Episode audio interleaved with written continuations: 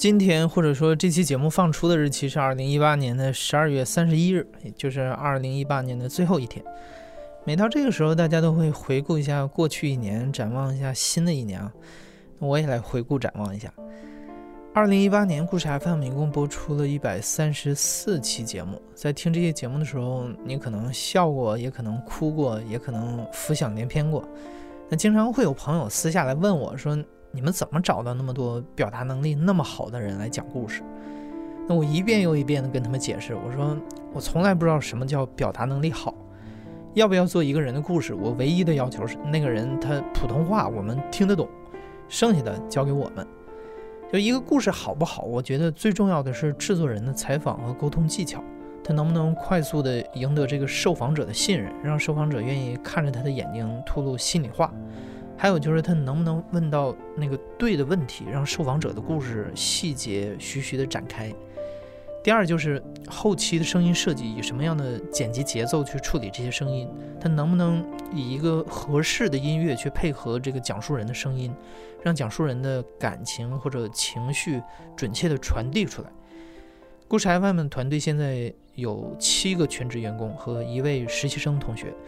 每一个好听的故事背后，其实都有每个故事 FM 团队成员的密切配合。我们平时都是隐藏在故事的幕后。那今天呢，在二零一八年的最后一天，我请我的团队每个人都来做个回顾。我是故事 FM 制作人梁科。去年我发生了最大的一件事儿，就是在我个人身上发生最大的事儿，就是呃，我死了闺蜜。为了叙述方便起见，我们叫她斯嘉丽小姐。她去世是今年四月二十号发生的事情。呃，我那天其实约了一个采访，反正是我下午两点多钟去接了采访对象，我大概花了两个小时采访完了那个故事，是一个非常沉重、非常丧，也是一个死了家人的故事。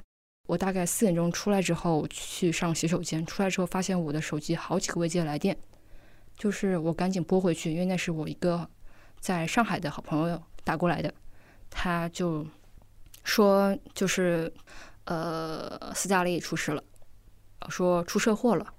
我当时我们办公办公室在一个复式楼里，我当时坐在那个复式楼楼梯上，整个腿是软的。然后他隔了好久才说，就是人已经没了。我没想到我会那么轻易的哭出来。而且是在众目睽睽之下，包括因为那时候我刚来大刚来就是故山没多久，大象很多的同事我是不认识的，就是在可以说是甚至可以说在很多陌生人面前，我非常轻易的哭了出来。嗯，斯嘉丽是个什么样的人呢？斯嘉丽小姐，我跟她认识大概也就两年时间，我在上一份工作当中认识她的，当时她是我一个 team 的同事。对我个人而言，更重要是可能是在我去年的一年一到两年之内，我应该是度过了我可能这样说这话说起来非常幼稚，我。二十七八年的二十七年的最艰难的两年，就是我的我在情绪上变得非常不稳定，然后我也尝试过各种各样的方法调节。刚好在这两年当中，也是斯嘉丽小姐情绪也不太稳定，我们的稳定的成因都不一样，甚至我们应对应对焦虑的问方式也不一样。但是我们建立某种意义上的抱团取暖，尤其是我搬到北京来之后，我们可能每周会打一到两个小时电话。我甚至会把电话录音下来。我当时没有意识到这个录音可会意味着什么。大概是在这一两年之内，它应该是我们彼此见证了二十七年人生当中最糟糕的两年。我们两个有一种非常奇怪的另一个很奇怪的共识，就是我们觉得到三十岁的时候一切都会好起来。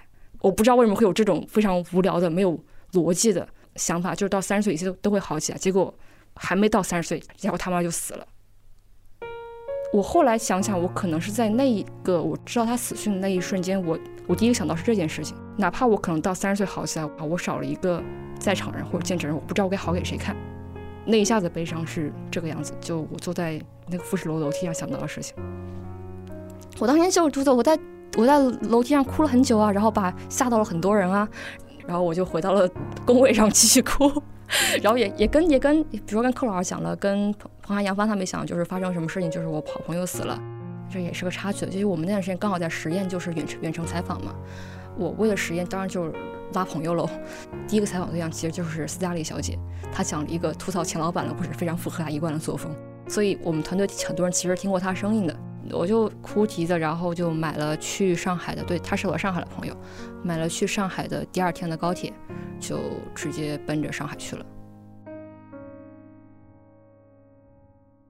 我是故事 FM 的运营商务小编一条龙刘军，反正被很多人叫军哥。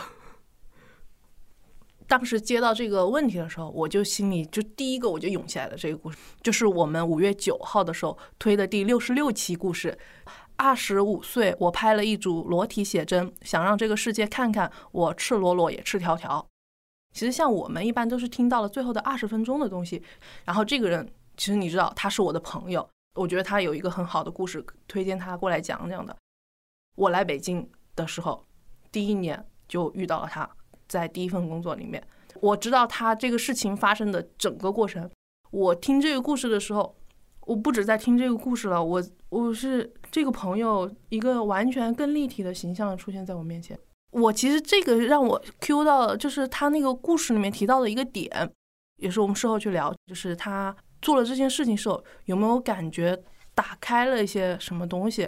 然后他的回答是他觉得不是打开了，而是关上了一些东西。他以前可能会感觉到非常的躁动或者非常的不安，想去尝试很多东西，想把自己抛出去，抛到抛向这个世界，看这个世界怎么面对他，去给他一个答案。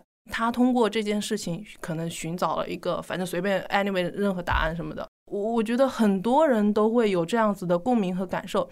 形式随便，他可能是拍裸照这个形式，别的可能是什么环游世界啊之类的，各种形式不重要，去达到了这个结果。我我觉得在这一点上，我可能有跟他有共鸣，就是对任何来的东西都是以一种敞开的姿态去接受的。这个故事当时发了之后，其实我们自己也是第一次尝试这种题材的故事，然后对那个评论其实是有点不知道，没办法预料嘛。因为她本来也是一个很敏感的女生，我特别担心，就是看到那个那些东西，要是承受不了怎么办啊？然后那天我强制性的拉着她去跟我撸撸串。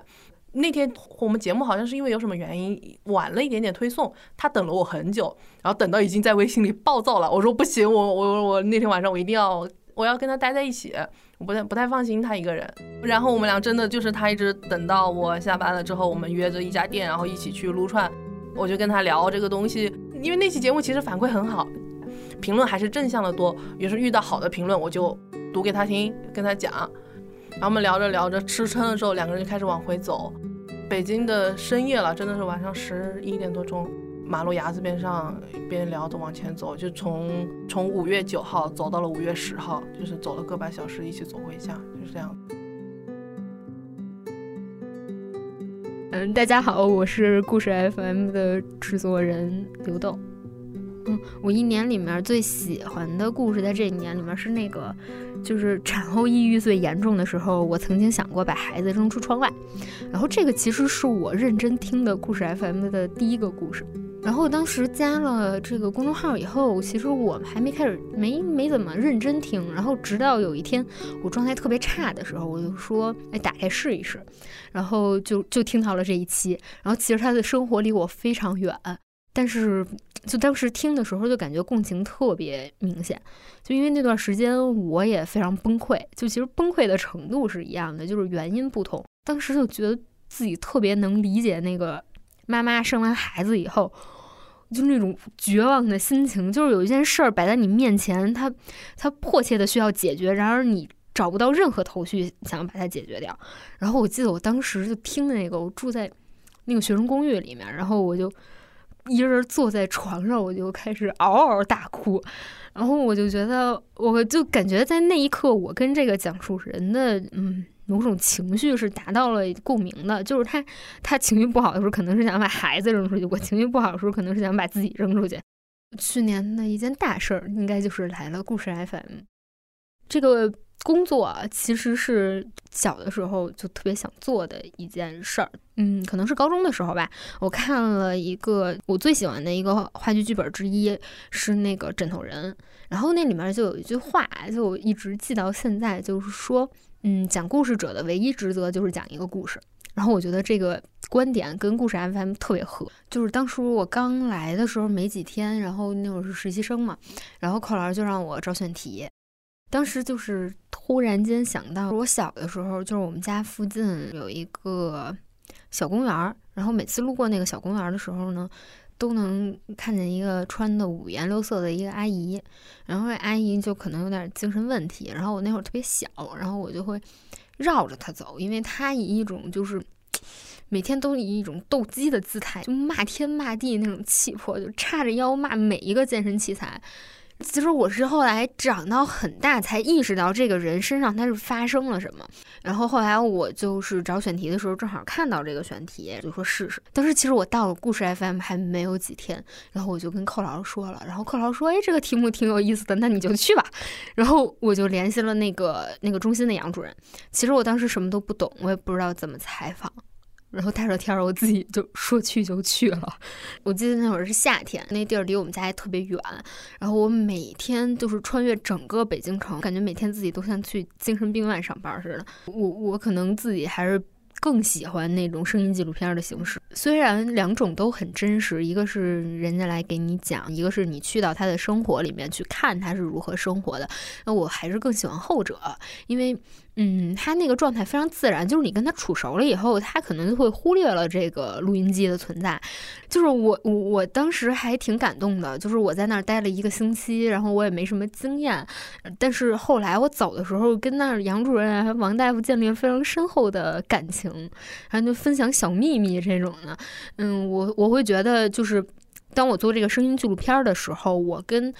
这个事件本身的联系会非常紧密，因为那段时间我就是像那样生活的，嗯，这样感觉做出来的故事，嗯，我不知道，可能观众听的时候也能更大程度的去还原当时的那个环境跟事件。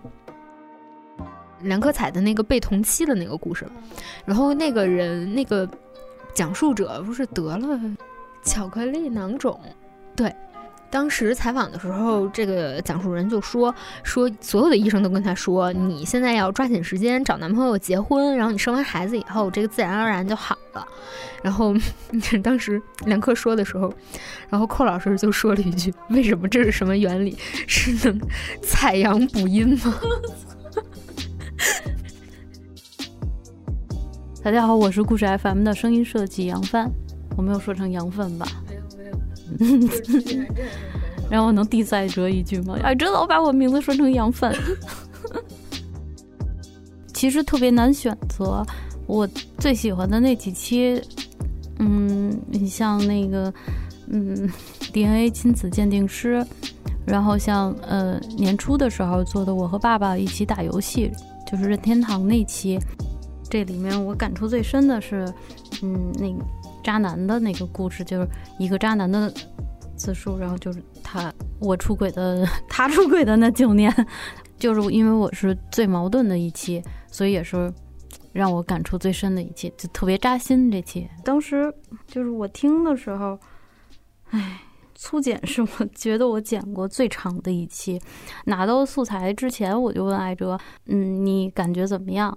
因为这也是我们工作的一个流程，然后艾哲当时特别有自信的跟我说：“我觉得这是一个非常非常好的故事。”我说：“OK。”然后我就拷走了。拷走了之后，最初的版本剪完发现就超长了。这里可能得说一下，就是我们后台的听众会说：“哎呀，故事不够长，没有听过瘾什么的。”嗯，但是其实是我们就是微信上传的时候，平台会有一个三十分钟的限制。所以当时拿到这个粗剪，我按照它的那个嗯结构整理出来之后，发现已经四十五分钟了，所以最后还是浓缩了一下，变成现在应该是二十九分钟的这版。但是我在剪的过程中，就是，哎，每隔十分钟我就可能会感慨一下，然后就让同事两科什么的，然后来帮我听一下，说你能接受吗？因为确实太难受了，嗯，所以我第一个就联想到的其实是《破碎之花》，贾木许的《破碎之花》，所以当时我就围绕着他的经历去创作的音乐。这也是我特别矛盾的一点，就是往期节目我都是对讲述者产生共鸣，但这期我是对那个就是他一直伤害的那个女孩，我是对那个女孩 产生了共鸣。然后里面有几个点，就是他在吉祥馄饨打工，然后嗯，大学的时候攒钱，然后就为了去见他一面。离家出走，然后把钥匙呃还还给他们，然后一个人什么在街上漫步，嗯嗯。但是这个人的讲述吧，他就又特别有感染力，虽然很难受，但是我又还想接着往下听。就站在我们中立的立场，可能很难去，哎，去评价什么，毕竟是两个人自己的事儿。嗯，但只是说我就是他的这个行为，就可能我觉得我，然后可能我身边有不少女，就女孩儿，然后都经历过这种，嗯，可能感情上的这种嗯东西吧，所以等于是为了这个，呃，这个自称渣男的人，然后还创作了一个主题，嗯，然后这个主题也是贯穿在嗯那期节目的嗯原声音乐里面。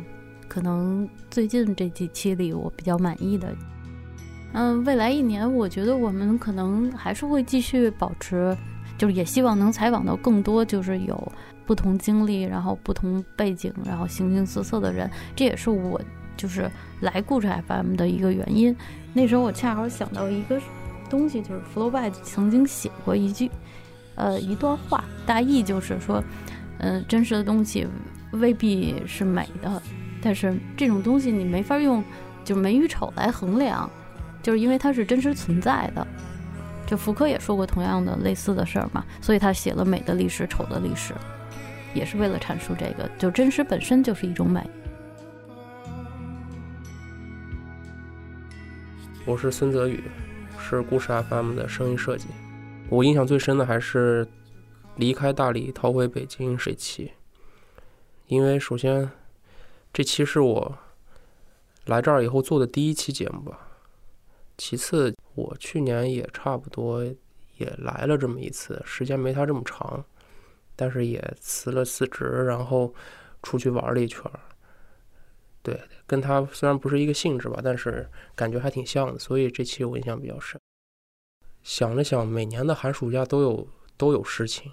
就虽然也各地跑，但是都不是说是纯玩，所以四年就基本上没怎么旅游过。我还特别爱旅游，工作也时间一年多了，挺没意思的，就想出去玩一玩。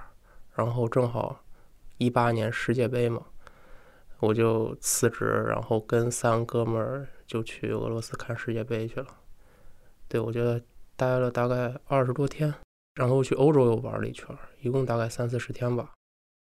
欧洲，我从俄罗莫斯科飞到德国慕尼黑，然后又开车去科隆，去了荷兰阿姆斯特丹，然后去了一个荷兰的一个海边，又待了一天，然后又去比利时，去比利时布鲁塞尔，去比利时主要就是为了玩一个音乐节嘛，去玩 Tomorrowland，玩完音乐节就三天就回来了，因为干了很多自己。没干过的事情，没有在二十天内看那么多场球，然后也没在国外开过车，也开了，印象还挺深的，还差点被抢劫，在俄罗斯。就是我觉得我干了，去年也就干这么一件事儿吧，别的事儿还是以工作为主。回来以后就来这儿了，来了这儿第一期就做了，就给我就是这个题目，所以我印象比较深。我记得最清楚的就是一起当时吃火锅，就是那次。就是彭涵坐在刘豆旁边，彭涵很想献殷勤的拿了一片菜叶子给刘豆，说：“来，你吃，这个菜叶子好吃。”刘豆说：“我不吃你的，我觉得你的手不干净。”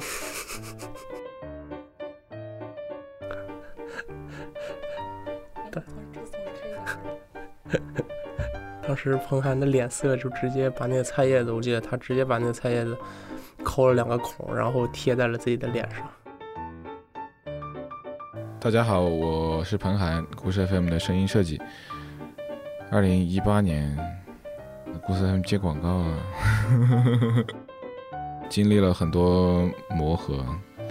这个东西找不到什么参照，所以很多东西都自己探索，这是很苦、很很痛苦的一个过程。二零一八年最大的探索应该是故事 FM Live 吧。嗯，就尝试把故事 FM 搬到舞台上。我第一次有故事 FM Live 的想法，应该是很早很早，其实是应该在去年的时候，有一期故事叫《呃，我的宝宝不必争强好胜就让他普通长大。然后那次那是我第一次尝试整期节目自己做音乐，然后呃把音乐写成一个乐章，然后分别对应不同的故事段落。当时我就在想，如果说是有一个舞台，它有故事，然后也有音乐，就这样一直每一个环节都设计好的，我我觉得它会很有趣。故事 FM Live 的首场演出，就是它最终的实现跟你最初的设想，就是最大的出入点是在哪里？嗯，最大的出入点，最大出入点就是我们办了一场试听会，这不是不是一个公演，内容上还挺基本符合我的设想的。一步一步来吧，踏踏实实的做。嗯，任何一个新的东西，它肯定是需要时间被人去接受的。嗯。我我是希望可以找到一个新的表达方式。Live 它最吸引我的一点是，它既可以有冷静、真实的表达，也可以有非常充满艺术张力的表演。就它这两个事情不冲突。就在很多的作品里面，这两个东西是完全冲突的。然后，二零一八年我自己最喜欢的一期节目叫做《地铁里消失的年轻人》。嗯，那期节目是我熬夜做的。因为他一开始有几个稍微有一点 spooky、有点稍微小恐怖的情节嘛，就就我还在想，哎，这个是不是个万圣节故事啊？其实，但越听到后面，越发现，就其实真正恐怖的并不是那些看上去恐怖的事情，而是一些你根本注意不到的事情。其实张高兴在那样的一个环境里面，他能够觉察到他在故事里讲到的那些东西，其实是很难得的一件事情。我们每天都会在屏幕上看见各种各样的负能量来刷屏，嗯。对，然后有各种各样的人在抱怨他们的工作，抱怨他们的生活，但其实真正有勇气去对自己的生活做出改变的人非常非常少，即使是在现在这样的环境之下，嗯，我们会听到很多很多的抱怨，但是不会看到很多很多人去做改变的事情。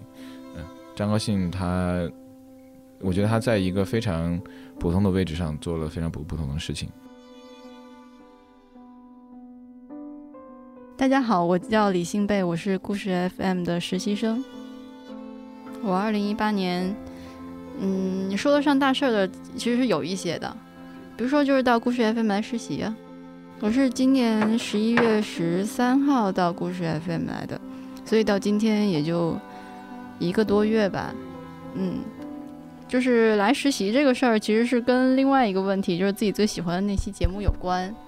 呃，追火车的人，我坐火车穿越西伯利亚那一期节目，嗯，就是在听这期节目的时候，我还没想过往故事 FM 投简历。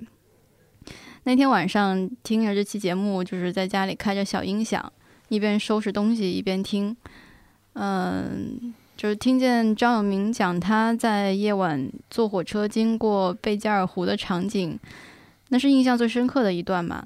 就说月光照在湖面上，一眼望不到边，包厢里面也没有灯光，就仿佛被他的讲述带到了那类火车上一样。嗯，包括他提到的以前收集出发站和终点站都是北京的车票，嗯，那可能是一个我没有经历过的北京，就像是一个很单纯的年代。嗯，这几年我来北京上大学，就是从北京返回广东家乡。我几乎都是选择坐卧铺火车，呃，一趟火车二十二个小时，呃，一觉醒来就是南方。包括自己跑去别的城市玩，嗯，都会挑那种过夜的火车嘛。嗯，这种过夜的火车既节省时间又节省金钱。就火车在火车上让我感觉到很自在，就在没有信号的时候，你经过了那么多你可能这辈子都不会经过的，嗯，小城市。嗯，我在火车上过夜的时候，嗯，大部分人都会在熄灯以后就开始睡觉。那我往往是在那个时候就开始兴奋起来，我会跑下床，然后站在那个窗户旁边，就看着那个火车经过的那些地方。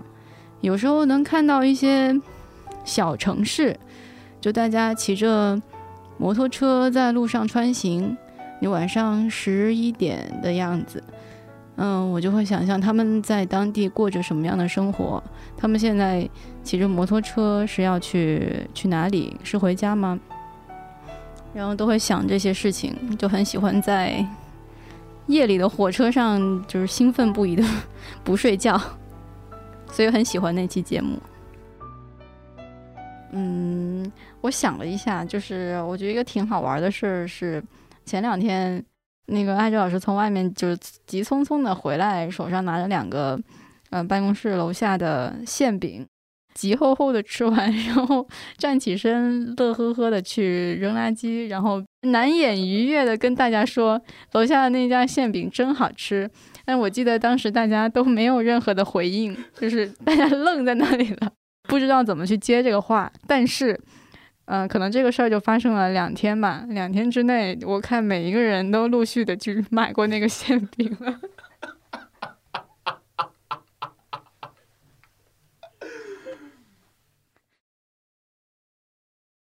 你好，我是艾哲，故事 FM 的创始人、主播、制作人。让我说，二零一八年我最喜欢哪个故事，太难了。